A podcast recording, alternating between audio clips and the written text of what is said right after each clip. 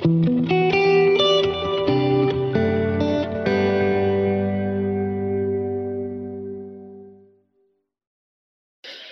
willkommen, meine Damen und Herren. Ich begrüße Sie recht herzlich. Es ist eine neue Folge Learn for Living. Heute mit dem Thema Online Learning versus Präsenz Learning. Ich habe für den Podcast Learn for Living dafür einen Gast mitgebracht, der sich gleich einmal selbst vorstellen wird.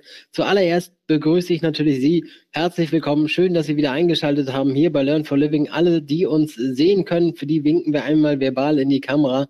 All diejenigen, die uns nur hören, winken wir einmal verbal. Dementsprechend schön, dass Sie wieder eingeschaltet haben. Aber ich habe auch einen Gast mitgebracht, der bereits langjährige Erfahrung hat im Bereich sowohl Präsenz als auch Online. Er kennt beide Seiten. Ich begrüße Immo Dröse. Ich freue mich sehr. Moin, Herr Altmann. Ja, da will ich das gerne tun, mich kurz vorstellen. Mein Name ist Immo Dröse. Ich bin 55 Jahre alt. Gelernt habe ich mal in der Gastronomie, also eine richtige Arbeit. Ich bin Koch, ich bin Küchenmeister. Ich beschäftige mich mit Berufspädagogik. Und wenn ich über Pädagogik rede, dann stelle ich jedes Mal erschreckt fest, wie lange ich das eigentlich schon mache. Und heute im Januar 2023 sind es tatsächlich schon 26 Jahre. So, aber ich mache das ja gerne und das soll auch in Zukunft so bleiben. In all den Jahren habe ich mich mit Erwachsenenbildung beschäftigt, anfangs nebenbei, heute freiberuflich. Solo-Selbstständiger bin ich ja seit Corona, jetzt weiß ich Bescheid, verdiene ich mein Geld damit. Hier für die EAV bin ich seit 2018 unterwegs sehr gern unterwegs. Hier konnte ich viel lernen, viel machen, gerade auch ausprobieren in Bezug auf digitales Lernen, Online-Lernen. Und das ist ja irgendwo auch heute unser Thema. Und da will ich gerne meine Erfahrungen hier mit Ihnen teilen. Und vielleicht sind Sie ja morgen oder übermorgen auch dabei. Stichwort Dozent. Du bist seit langen Jahren hier bei uns beim Europäischen Hochschulverbund natürlich Dozent in diversen Online-Aufstiegsfortbildungen. Ich habe auch einen nahen Bekannten, der bei dir in Präsenz den Aderschein gemacht hat. Jetzt ist natürlich die Frage, ähm, Präsenz, was geht nur in Präsenz, was geht quasi nur in der digitalen Variante? Wo siehst du da die Herausforderungen, beziehungsweise beschreib doch mal aus deiner Perspektive, was ist online möglich, was geht nur in Präsenz? Also da muss ich zu meiner Schande gestehen, das ist wie links und rechts. Äh, beide Seiten braucht man, um irgendwo erfolgreich zu sein. Beide Seiten braucht man irgendwo, um richtig auch agieren und handeln zu können. Ja, das Präsenzlernen hier auch mit Ihrem Verwandten bietet natürlich enorme Vorteile. Das, das kann man nicht von Hand weisen. Da sind wir irgendwo in Interaktion, da sind wir in Lebendigkeit, wenn man zusammen in einem Raum sitzt. Das funktioniert wenn ich da mit fünf sitze, das funktioniert aber auch, wenn ich nur mit zweiner sitze oder mit 25. Die Lernenden äh, lernen voneinander. Der Fokus ist hierbei ganz entscheidend. Ich habe einen Stift in der Hand. Also äh, wenn ich digital lerne, dann habe ich den Fokus immer irgendwo auf dem Rechner. Klar kann ich mal da, klar kann ich mal da. Aber hier gibt es nur was zu sehen und zu hören. So, wenn ich das aber in Präsenz mache, dann habe ich den ganzen Raum voll, kann ich hin und her. Da kann ich auch aufstehen. Ich kann die anfassen, ich kann die riechen. Manchmal nerven die mich auch. Aber alles das dient irgendwo dem Lernen. So, wenn die gut zusammengestellt sind, dann entwickelt sich auch eine schöne Dynamik, also Kraft, die sich irgendwo dem Lernen auch zuordnen lässt. Und dann geben die richtig Gas und dann macht das richtig Freude. Und dann gehst du hinterher raus und hast das Gefühl, äh, da war ja eigentlich was. Was war denn da? Und du hast was gelernt, ohne dass du das groß merkst. Also es ist tatsächlich so. Und ich möchte auch in Zukunft das beibehalten. Ja, Online-Lernen hat natürlich eine ganz, ganz andere Qualität. Hier ist man ortsunabhängig, hier ist man anonym. Ich bestimme, wann ich lerne. Ich bestimme, was ich lerne. Hier bin ich immer wieder in meiner Komfortzone. Das heißt, ich sitze hier schön zu Hause, ich sitze bei meiner Braut oder bei meinem Bräutigam, je nachdem, wie er möchte. Und dann kommt man hier ganz, ganz prima ins Lernen. So, und das ist natürlich vorteilig. Ich kann das beliebig wiederholen, wenn ich die richtigen Systeme habe. So, so eine, so eine klassische Präsenzveranstaltung kann ich nicht wiederholen. So, könnte man immer versuchen, aber es wird niemals das Gleiche sein. Da sind ganz, ganz klar Vorteile. Die Abhängigkeit von einem Ort beim Präsenzlernen die Abhängigkeit der Terminierung, also der Zeitfenster äh, und auch der Organisation. Du musst ja auch von A nach B, da sind wir bei Mobilität, da sind wir irgendwo bei, bei Rausgehen, Straße, Verkehr, Bus und Bahn, schafft viel, viel, viel Aufwand. Und der ist natürlich beim Online-Lernen für die Lernenden bequemer. So, wenn ich das einfach mal reflektiere über die Jahre, wo ich mich damit beschäftige, wie gesagt, 2018 hier mal angefangen bei der EHV und da habe ich 10 Prozent von meiner Zeit online irgendwo unterrichtet. Die anderen 90 Prozent waren klassische Präsenzzeiten, waren typische Beratungssituationen, das man so üblicherweise macht. Und das war eben beginnend auch in Teilen sehr experimentell. Du musstest da erstmal reinfrieren in dich. Du musstest es begreifen, dass du, dass du allein bist und dass du da irgendwo anders arbeiten musst. Kommunikativer Art, wenn man über Mimik, Gestik redet oder auch interaktiver Art, die Leute da irgendwo zu erreichen, dass sie auch mit dir reden wollen. Na, reden wollen sie oft gar nicht, sondern mit dir schreiben. Und das Ganze dann noch parallel da muss man alles lernen. So, wenn ich jetzt über Januar rede, Januar 2023, also heute, heute ist das knallhart 50-50. Ne? Also 50 Prozent sind hier tatsächlich online basierendes Lernen und 50 Prozent sind Präsenzlernen. Und ich kann mir auch vorstellen, dass dieses Mischungsverhältnis also in der Gesamtbetrachtung von Erwachsenenlernen oder auch von Lernen, das irgendwo sich an Personalentwicklung orientiert, zukünftig diesen Stellenwert haben wird. Also das kann ich mir durchaus vorstellen. Wobei ich glaube, dass die Online-Seite doch noch gewinnen wird. Also ich denke mal so zwei Drittel zu einem Drittel. Das wäre so meine, meine gewagte These. Und ich hoffe, dass ich noch ein paar Tage Zeit habe, das zu überprüfen. Danke. Wir haben das bei dir jetzt schon rausgehört. Es gibt leichte Tendenzen in gewisse Richtungen. Was würdest du oder wo sagst du, gibt es bei dir klare Sachen, das geht nur online oder das geht nur in Präsenz? Was würdest du sagen, beziehungsweise wo denkst du, sind da so Grenzen auf der einen als auch auf der anderen Seite? Also wenn man, wenn man über nur redet, dann redet man natürlich über Analogie. Die wird es im Lernen so nie geben. Also mit ein bisschen Mühe und mit ein bisschen Willen und Bereitschaft bei beiden Seiten geht so gut wie alles. Also ich habe das auch nicht geglaubt, hier in Corona-Zeiten ein Whisky-Tasting zu machen äh, über online. Das habe ich auch nicht geglaubt. Aber es hat wunderbar funktioniert. Der Aufwand, der hier deutlich höher war, ist den Leuten hier die Produkte zuzustellen per Post und mal eine, eine, kurze Beschreibung dazu zu legen, wie das Ganze ablaufen soll. Ja, dass man eben auch sagt, wie sollen sie temperiert sein, wo sollen sie stehen und was gilt es jetzt und so weiter. Also da ist der Vorbereitungsaufwand hoch.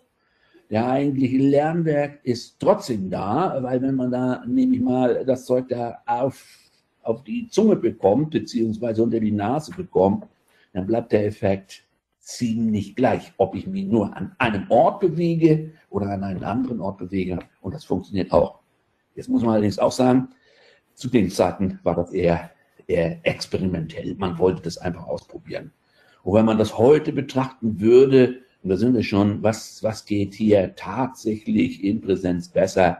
Also alles das, was irgendwo mit Händen zu tun hat hier, handwerkliche Tätigkeiten, alles, was mit Nase und mit Mund zu tun hat, äh, in der Wahrnehmung und im Lerneffekt, das geht tatsächlich äh, in der klassischen Präsenzform besser. Ne? Also ich könnte andere Sachen herausarbeiten. Wenn ich sage, ich will tanzen lernen, ja, dann geht man klassisch in eine Tanzschule. Und die Online-Tanzschule, ja, können Sie ja mal googeln, die gibt's nicht wirklich. Ja?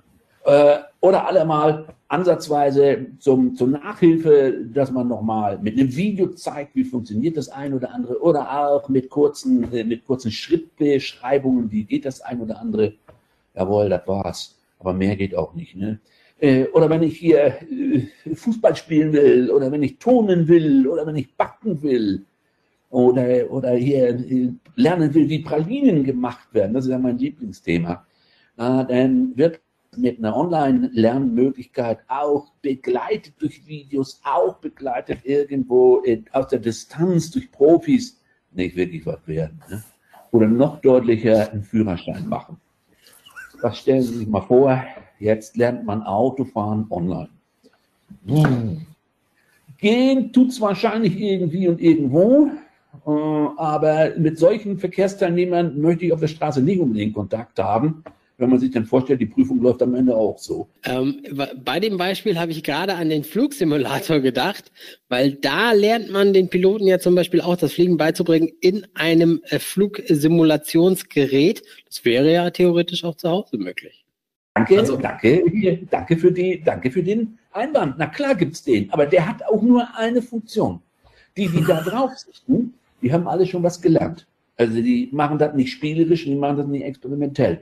Und der Flugsimulator soll einfach nur da sein, die Leute zu trainieren, die Leute zu sensibilisieren auf besondere Flugsituationen, die man sich in der Realität gar nicht wünscht. Denn wenn man das in der Realität machen würde, dann würde das sehr, sehr teuer werden, äh, regelmäßig hier mal ein Flugzeug in eine Krise zu führen, in ein Gewitter zu führen, in ein Absturzszenario zu, zu führen oder mal die Maschinen auszuschalten. Da haben die Leute großen, großen Respekt vor und deswegen kann man das auch nur online simulieren. Im Übrigen, ähnliche Systeme gibt es bei der Bahn, gibt es in der Seefahrt, gibt es in der Steuerung auch von Großanlagen, bei Kraftwerken und so weiter und so weiter. Aber sie haben nur einen Trainingseffekt und das war's. Ja, und der Simulator dazu ist kein Simulator, den ich mir jetzt hier mal locker flockig auf mein Endgerät lade, sondern das ist eine hochkomplexe Anlage, wo ich auch hin muss und mich dann da entsprechend einbringen muss. Ja, wenn man sagt, online lernen, äh, ja, was funktioniert hier besser? Na, dann geht's ganz knall. Knall hat immer irgendwo um kognitive Aspekte.